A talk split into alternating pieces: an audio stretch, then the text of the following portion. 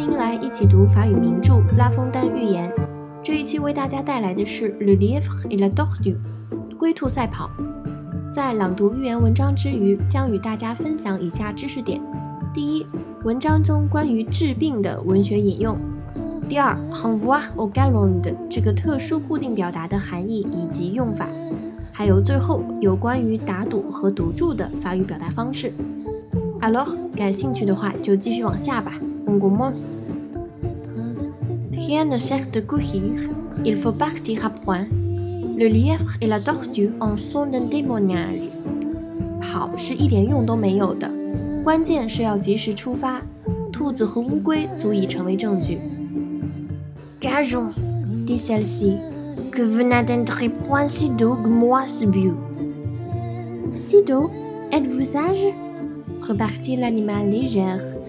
打赌吧，乌龟说：“ 你不会比我更早到达终点。”不比你早？你疯了吗？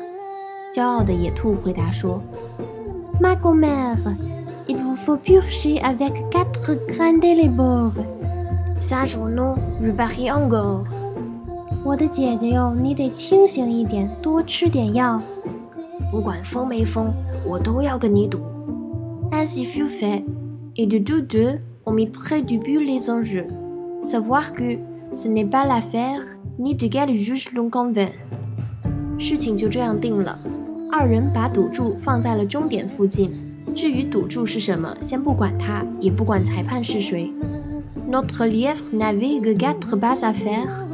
J'entends de ce qu'il fait lorsque près d'être raté, il s'éloigne des chiens les renvoie au galop et leur fait arpenter les landes。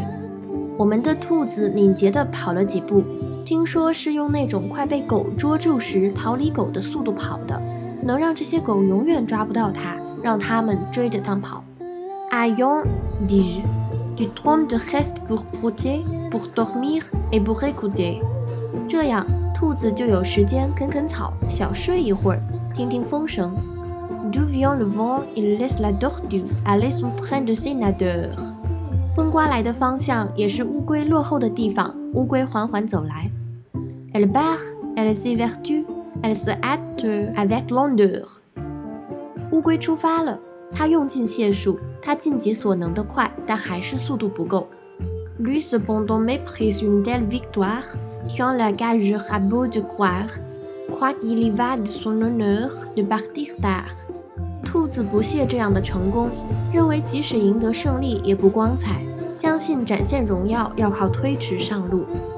Il prout, il se repose, il s'amuse à toute autre chose qu'à la gageure.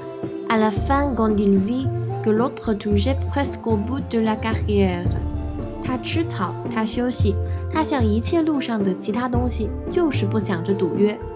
最后，当看到另一位距终点只有一步之遥时，Il partit comme un trait, mais les élans qu'il fit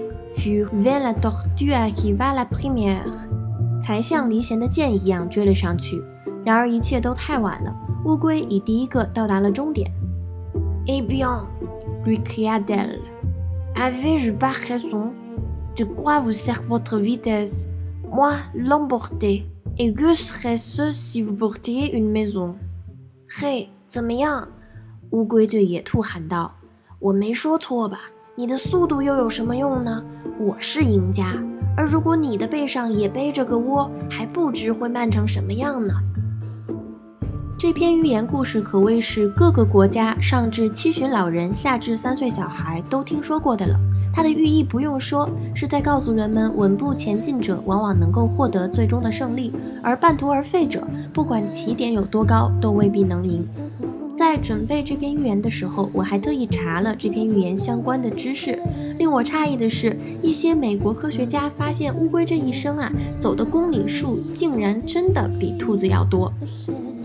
文章的前半部分有一个句子叫做 avec quatre grains de lait，被翻译成了多吃点药。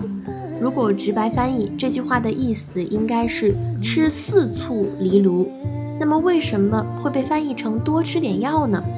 其实这里是拉封丹在引用他同时代，也就是十七世纪的法国著名喜剧作家和演员莫里埃莫里埃台词中的一句话。莫里埃的原话是 deux grains de livre，两簇藜芦，而它表达的含义是这两簇藜芦刚好能够治好疯子的疾病。那么拉封丹这里直接翻了倍，变成了四簇，意思就是让乌龟多吃一点，一定要把它的妄想症治好。这个是不是和中文里面的该吃药了？哎，我今天忘记吃药了，有异曲同工之妙呢。下一次如果需要隐晦的说出一个人想法古怪或者是行为奇怪，就可以在中文的基础之上加上这一句法语：tu prends quatre grains de livre。大家也应该猜到了，藜芦这种植物的确就是一种草药，能够治疗中风、癫痫等等疾病。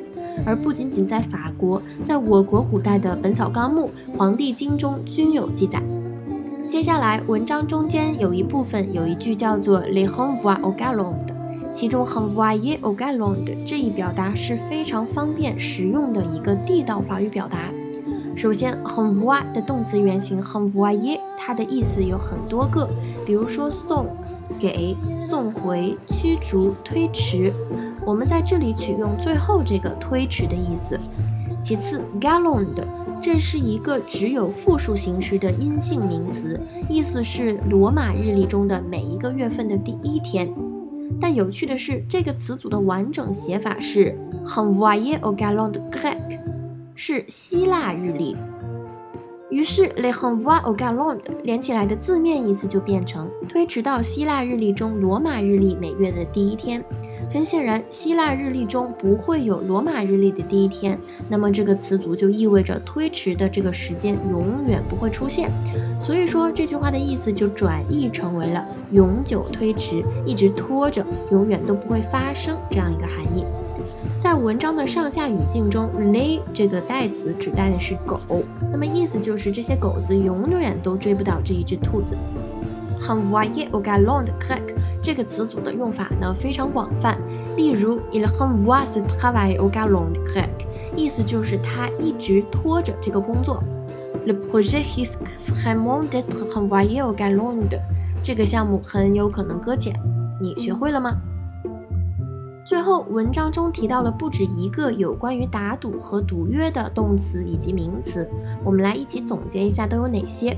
首先，表达打赌的有 gagner 和 parier 这两个动词，它们的区别在于呢，前者 gagner 的主要含义是担保，打赌呢是它较为片面的意思，而 parier 则相反，parier 的主要意思在于打赌，包括赌马、赌钱、赌牌，而次要意思也是很少用到的，也有担保的意思。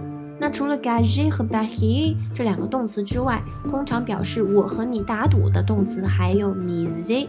Mise sur un cheval，把赌注下在这匹马身上。而文中表达赌约的名词有 longeur 和 la gage，其中后者主要是抵押人、爱打赌的人这个意思，赌约只是它的引申含义，一般我们不这么用。而前者 longe 很常见，比如说 mise un enjeu，下赌注，longe d'une guerre，一场战争的赌注。而其他常见表达赌注的词，还有前文提到的 mise 和 baier 这两个动词的名词形式，也就是 mise 和 baier，非常便于记忆。Alors，今天我们一起看了 Le Lief et la Dog du》《灰兔赛跑这一则寓言故事，学习了其中关于治病的文学引用，以及 Hun voit au galop 还有有关打赌和赌注的法语表达方式。有任何问题或是想法，欢迎给我留言。Au revoir。